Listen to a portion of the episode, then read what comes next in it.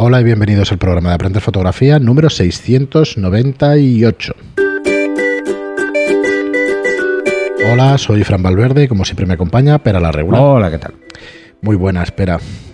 Pues como os digo siempre, antes de empezar con el grueso del programa, con el tema del programa, podéis eh, acercaros a aprenderfotografía.online y a estudiolightroom.es para ver nuestros cursos de fotografía. La manera más fácil y más rápida de aprender fotografía. Es una suscripción tipo Netflix a 10 euros al mes que vale muchísimo la pena.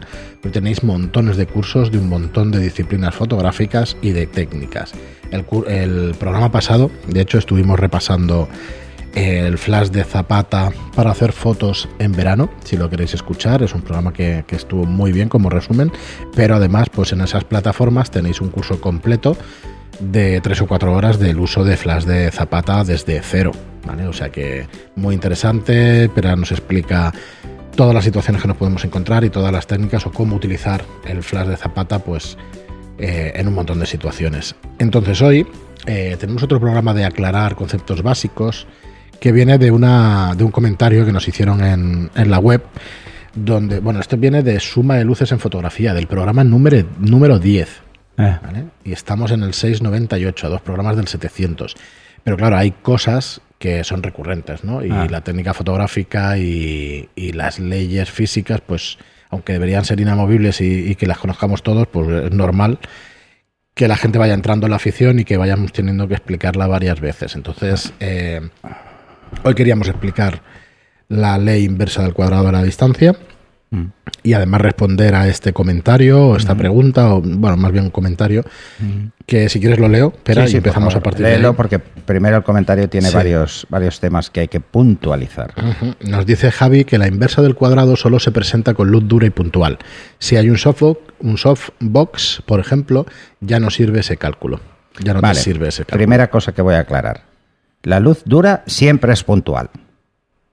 Siempre. Es más, aunque le pongas un softbox, si es pequeña, sigue siendo puntual y por lo tanto cumple la ley inversa. O sea, un softbox de un metro por un metro es igual que una fuente de luz sin softbox de un metro por un metro.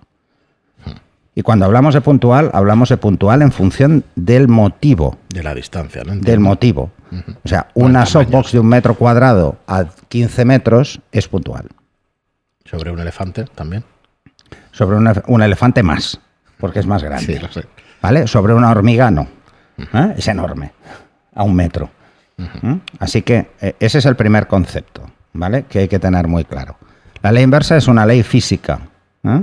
mm, y por lo tanto le afecta la distancia y el tamaño de la fuente. Pero como matiz, a dejarlo claro, una fuente de luz puntual, puntual quiere decir que es pequeña, eh, siempre es dura, aunque le pongas un softbox. Porque el softbox lo único que va a hacer es tamizar la luz. ¿Y eso qué quiere decir? ¿Que la va a hacer menos dura? No. ¿Vale? Va a seguir siéndolo. De hecho, los flashes de Zapata llevan un pequeño difusor delante. Sí. Mm, que, lo hace es igualar la, luz, igual a la luz. ¿eh?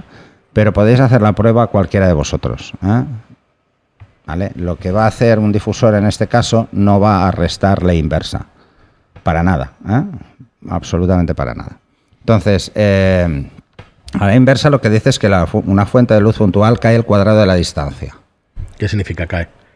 Significa que ilumina menos. menos. Hay menos cantidad de luz, pero ilumina una zona mayor. Porque la luz se expande también el cuadrado de la distancia. Es decir, una fuente de luz a un metro si por ejemplo nos da F8, esa misma fuente de luz puntual a dos metros nos dará dos pasos menos, el cuadrado de la distancia. Así que nos estará dando F4, ¿vale? La misma fuente de luz. Esto es muy importante en estudio porque hay que tener muy claro que cualquier fuente de luz con la distancia cae, pero ilumina una zona mayor. Si yo pongo ese flash de zapata a un metro, me ilumina un metro cuadrado, por poner un ejemplo, a dos metros iluminará cuatro metros cuadrados. ¿Vale? Es así de fácil, ¿eh? no es nada complicado la ley inversa. Eh, si tengo un flash de un metro cuadrado, a un metro no va a caer el, o sea, de un metro a dos metros no va a caer el cuadrado de la distancia, porque estoy muy cerca y la fuente de luz ya no es puntual. Pero si pongo, y esto hay que hacer un cálculo bastante tonto, pero si pongo ese flash de un metro cuadrado a 16 metros, se comportará a 16 metros puntual. Es decir, que a 32 caerá dos pasos. Así de simple. ¿Vale? Es bastante sencillo. Entonces, cuando tenemos una fuente de luz mayor, la caída es más lenta. Es decir, el, vamos perdiendo luz de una forma muy lenta. Por eso en estudio utilizamos ventanas de diferente tamaño y es para jugar con la ley inversa. No para es controlar esa cantidad. De Exacto, es para controlar la caída de luz. ¿eh? No lo hacemos para... Por eso veréis que hay muchos tamaños. ¿eh? Mucha gente asocia los tamaños al tamaño del estudio. No, se asocia el tamaño al tamaño de la zona que queremos iluminar y cómo queremos que sea la caída de luz. O sea, es bastante simple. Eh, pero sobre todo insistir, las fuentes pequeñas siempre son duras. ¿eh? Una fuente dura es una fuente de luz pequeña. ¿Por qué decimos que el Sol es luz dura si es enorme el Sol? Porque está muy lejos. Por eso la luz que nos llega aquí es dura. ¿Qué diferencia? Estaba pensando que el, Sol es grande de, de, narices. ¿Qué es lo que diferencia, eh, por ejemplo, una luz dura de una luz blanda? Aparte del tamaño de la fuente, ¿eh? con respecto al motivo. ¿eh? O sea, un flash de zapata para una persona es luz dura, a la distancia que quieras, porque proporcionalmente es pequeño, pero para una hormiga no. Es blanda, porque es muy grande.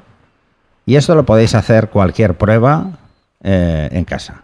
¿Qué diferencia una luz dura de una luz blanda? Lo oscuras que son las sombras y lo rápido que se pasa de luz a sombra.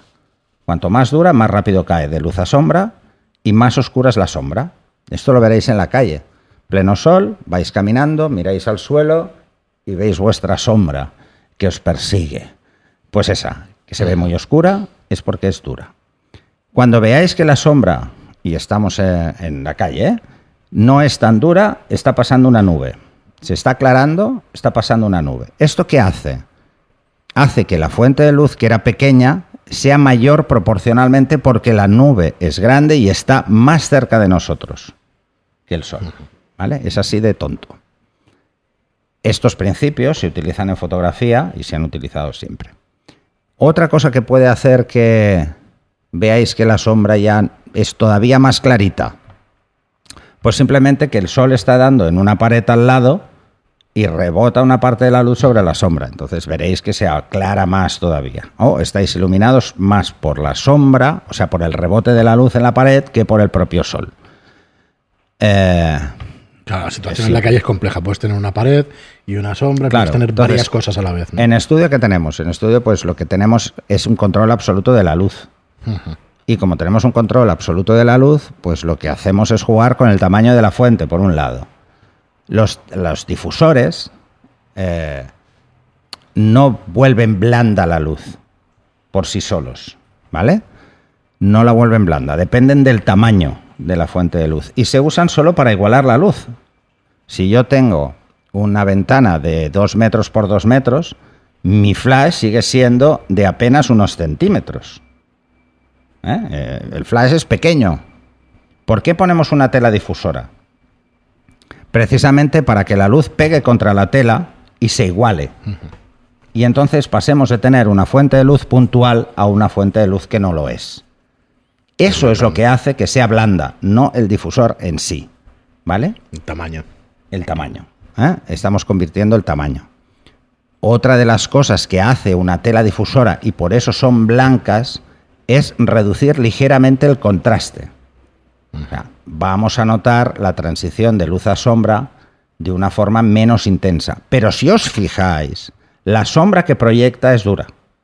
¿Vale? La que proyecta detrás del motivo. ¿eh? La veréis gris, oscuro. ¿Vale?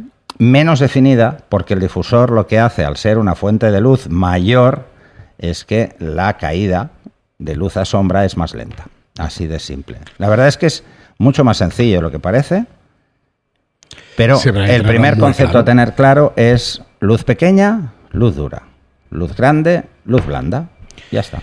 Sí, yo, mira, son 10 minutos de podcast hoy, pero es que me los grabaría a fuego o los escucharía muchas veces, una, vez, una vez a la semana. Bueno, durante 52 semanas. ¿Por qué, por ejemplo, existe un reflector que se llama Beauty Dish, que se usa para mm, cosmética? ¿Por qué esa luz es tan blanda? Porque, por dos motivos. El primero es porque el fondo es blanco.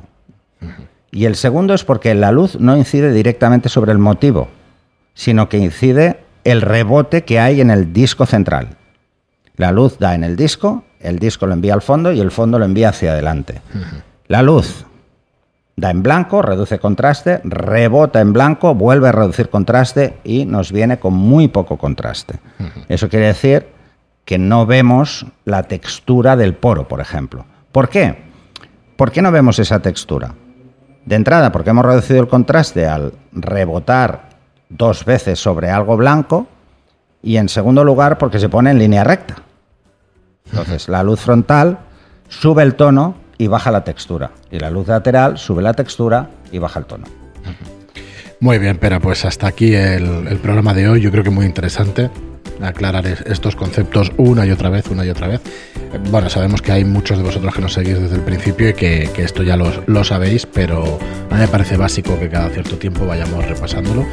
Así que nada más, muchas gracias a todos por estar ahí, gracias por vuestras reseñas de 5 estrellas en iTunes y por vuestros me gusta y comentarios en iBox. Gracias y hasta el próximo. Hasta el siguiente.